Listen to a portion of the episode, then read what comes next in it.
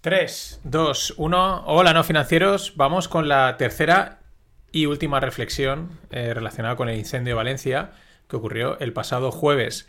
Eh, ya digo, las tres las he grabado el sábado, 48 horas después. Si de aquí al miércoles pues han habido alguna otra cosa, pues eh, el jueves emitiré otro más, pues si hay que puntualizar algo, matizar algo o ampliar algo. Espero que no, espero que no.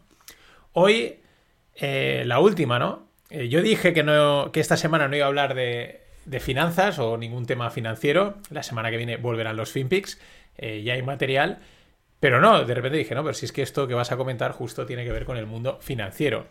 La historia se repite, o sea, perdón, la historia no se repite, pero rima, ¿no? O sea, siempre se dice que si no se repite, rima, por lo menos, ¿no? Y es que nos vamos al año 2017. Esto me lo pasaba un amigo. Eh, y luego también me lo pasaba eh, un, oyente, Manuel Robles, si se me está escuchando, pues un saludo. Eh, año 2017, Londres, se quema la torre Greenfell, ¿vale? Aquí la tenéis, la torre Greenfell. Nada más y nada menos que 120 apartamentos sociales, ¿no? de vivienda social, distribuidos en 24 plantas. Completamente, vamos, calcinado. ¿Qué ocurre? Pues lo que, lo que comentábamos, ¿no? Ese azar macabro, un fallo eléctrico en un frigorífico, pues desencadena un incendio en una vivienda que se propaga a través de toda la fachada eh, del edificio, pues eso, eh, convirtiéndolo en una auténtica ratonera, eh, pues como vemos en la imagen, quemándolo completamente, ¿no? El causante de esa expansión, ¿no? de esa propagación del fuego, pues es un revestimiento exterior de aluminio, similar, y digo a priori, al de Valencia, ¿no? Porque a día de hoy, pues que si era de un material, que si no, sí que el revestimiento era de aluminio por la estética, pero luego pues la, es como una capa y luego la capa interior pues que si era una cosa, que si era otra. En fin, está claro que el fuego se ha propagado por la fachada porque es lo que se ha visto, ¿no? Y este caso, el de la Torre Greenfell, pues es idéntico, ¿no? Eh, y claro, de un incendio que genera una catástrofe, 72 personas mueren en este incendio en, Londres, de hecho es eh, uno de los, el mayor desastre eh, que ha ocurrido en Inglaterra después de la Segunda Guerra Mundial. Eh, de ese hecho, que ya de por sí es catastrófico, grave, chocante, a la parte que nos toca, ¿no? Más financiera. Miles de propietarios, o sea, tres años más tarde, fijaros, tres años más tarde, miles de propietarios de pisos se enfrentan a meses eh, o posiblemente años de no poder vender o rehipotecar su vivienda porque no pueden conseguir los nuevos documentos de seguridad contra incendios exigidos por los bancos y las sociedades de construcción.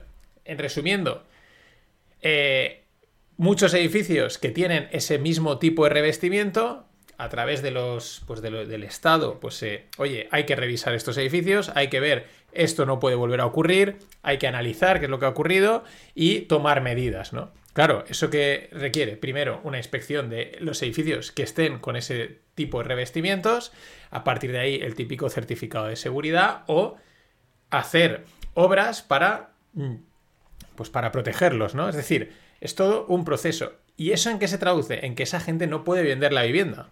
Con lo cual la vivienda vale cero. Literalmente, cero. Porque eh, si no la puedes vender, si no, no tienes ese certificado, nadie te la va a querer comprar automáticamente tu vivienda, ese valor seguro que te habían contado, vas a, valer cero.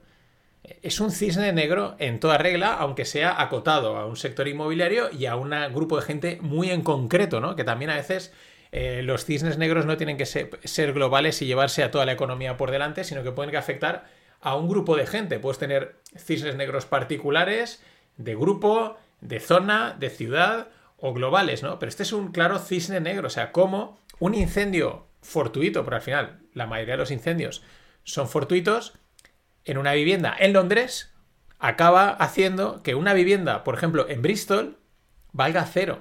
En Bristol o en, yo qué sé, en Portsmouth o en cualquier otro lado. O sea, a tomar por saco, dice, pero ¿qué tiene que ver? ¿No? Es que ha hecho, ha disparado una serie de medidas eh, regulatorias, de control regulatorios, que por lógica, pues llevan un tiempo, llevan un proceso y hacen que tu vivienda valga cero. Imagínate esa persona que está eh, que necesita venderla o que quiere venderla o que es porque si no la vende no puede meterse en la siguiente. Vamos a suponer, por ejemplo, la típica familia, ha llegado un miembro nuevo, necesitamos una casa nueva, hay que vender esta y no puedes venderla porque no tienes certificado, porque vale absolutamente cero.